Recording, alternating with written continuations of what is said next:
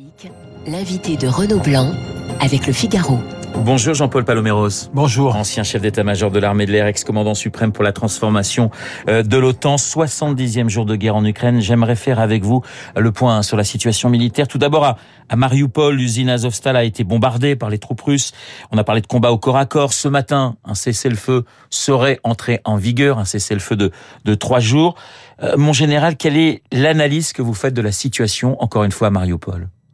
Je crois que Mariupol, c'est le summum euh, du cynisme euh, de la part de, Vladimir Poutine.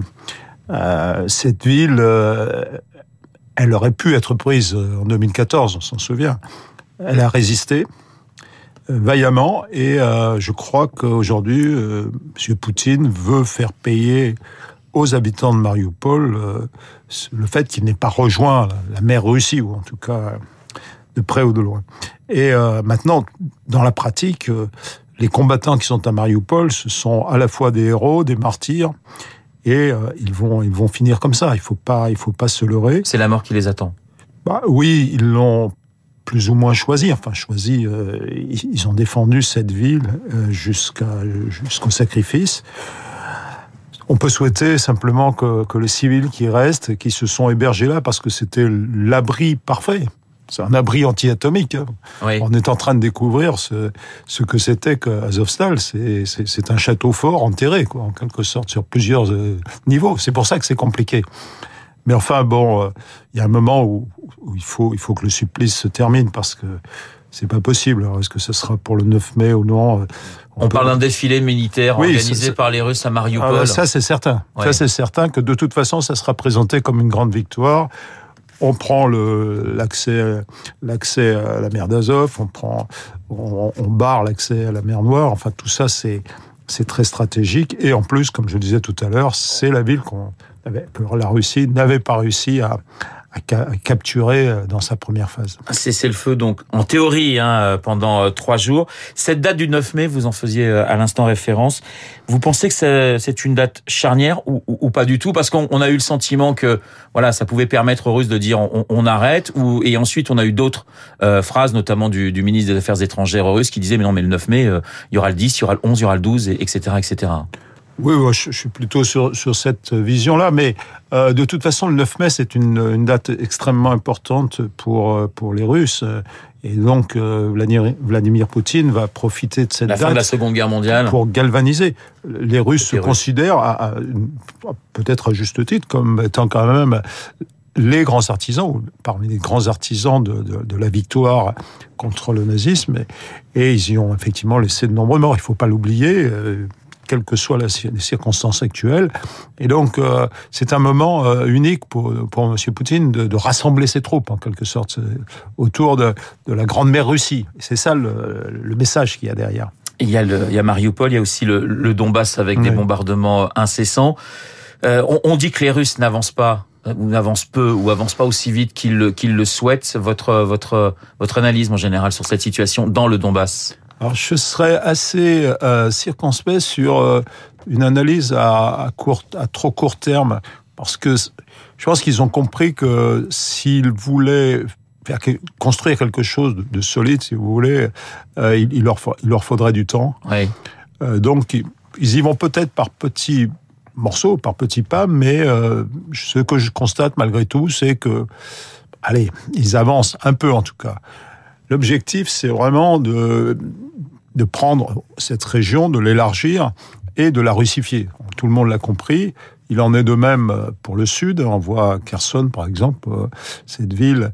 Et euh, il est vrai qu'une fois que, tout sera, sera fait, et je pense que ça se fera, alors après, reste à déterminer quelles seront les frontières. Et c'est ça l'enjeu aujourd'hui pour le président Zelensky euh, il sera beaucoup plus difficile pour quiconque d'aller récupérer évidemment ces territoires, puisque ils appartiendront, selon M. Poutine et la Russie, à la Grande Mer Russie. Mais justement, je vous pose cette question parce que on l'entend, on l'a entendu beaucoup chez les Américains, on l'entend même chez des spécialistes aujourd'hui en France.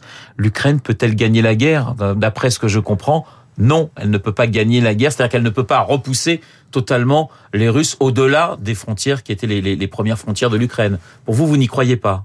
C'est-à-dire qu'est-ce que ça veut dire gagner la guerre? Pour moi, euh, le, gagner la guerre pour l'Ukraine, ça serait demeurer une nation euh, indépendante, libre, démocratique. Ce que ne peut pas supporter Vladimir Poutine. Et c'est ça la dichotomie, c'est ça le, le problème.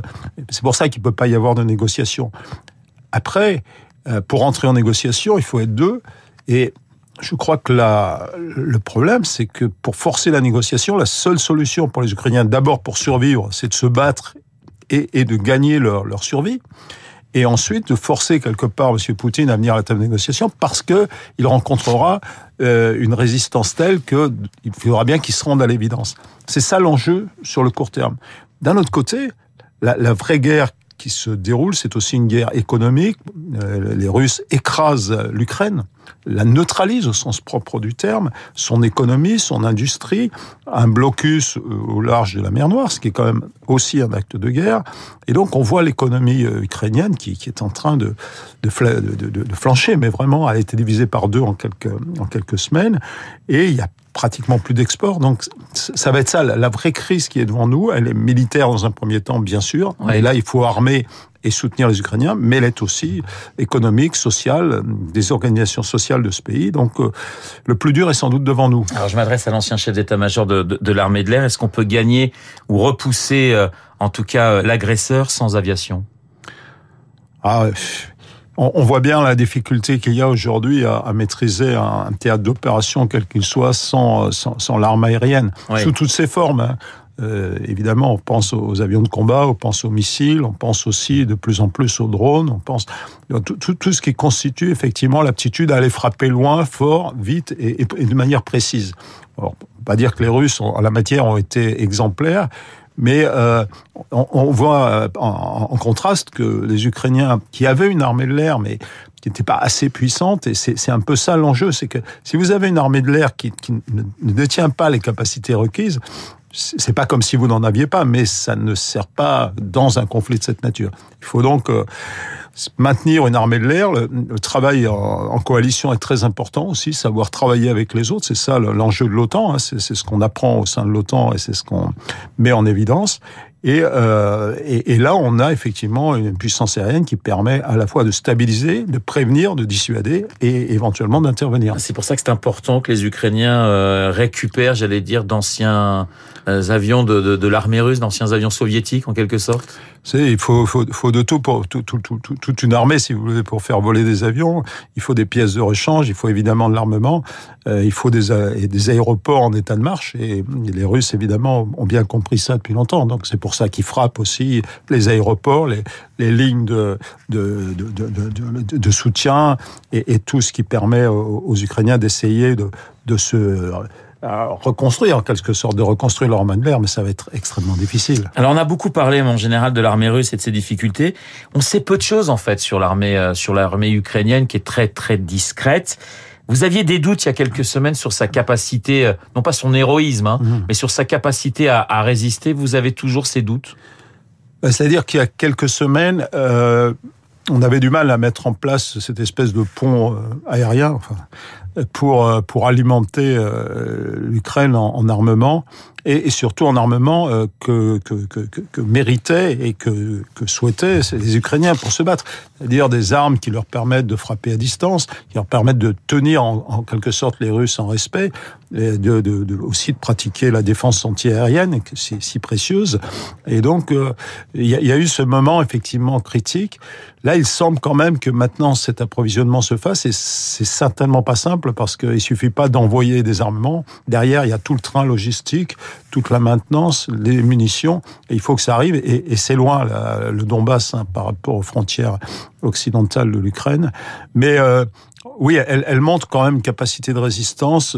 Son expérience aussi du, des combats dans le Donbass depuis 2014 ouais. est très précieuse. J'ai le sentiment que les Ukrainiens continuent à, à, avoir cette aptitude à choisir le terrain sur lequel ils veulent s'engager. Ça, c'est très important. Il y a une stratégie chez eux. Ah oui, oui, oui, incontestablement. Alors les Ukrainiens, on les a, enfin, que je dis, on, les pays occidentaux les ont entraînés au moins depuis 2014.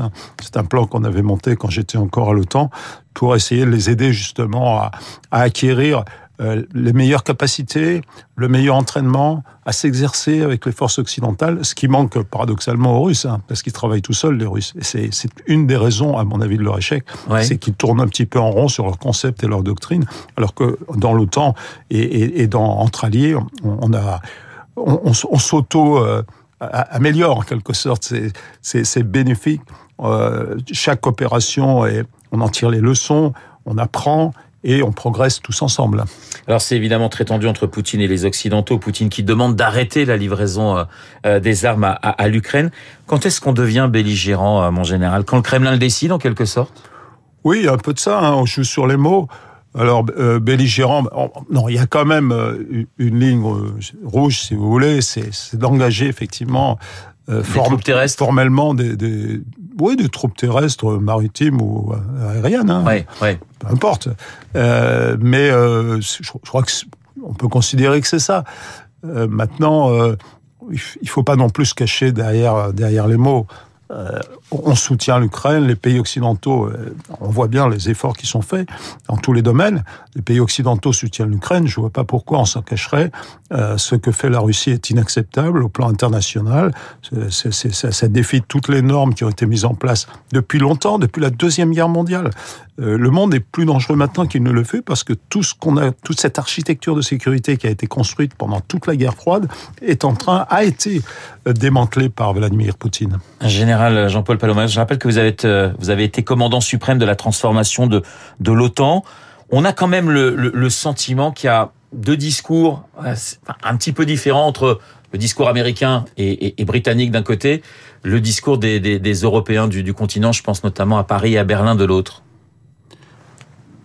Oui, alors c'est plutôt euh, la manière de répondre à l'urgence de la crise ukrainienne qui est, différente euh, en fonction des moyens.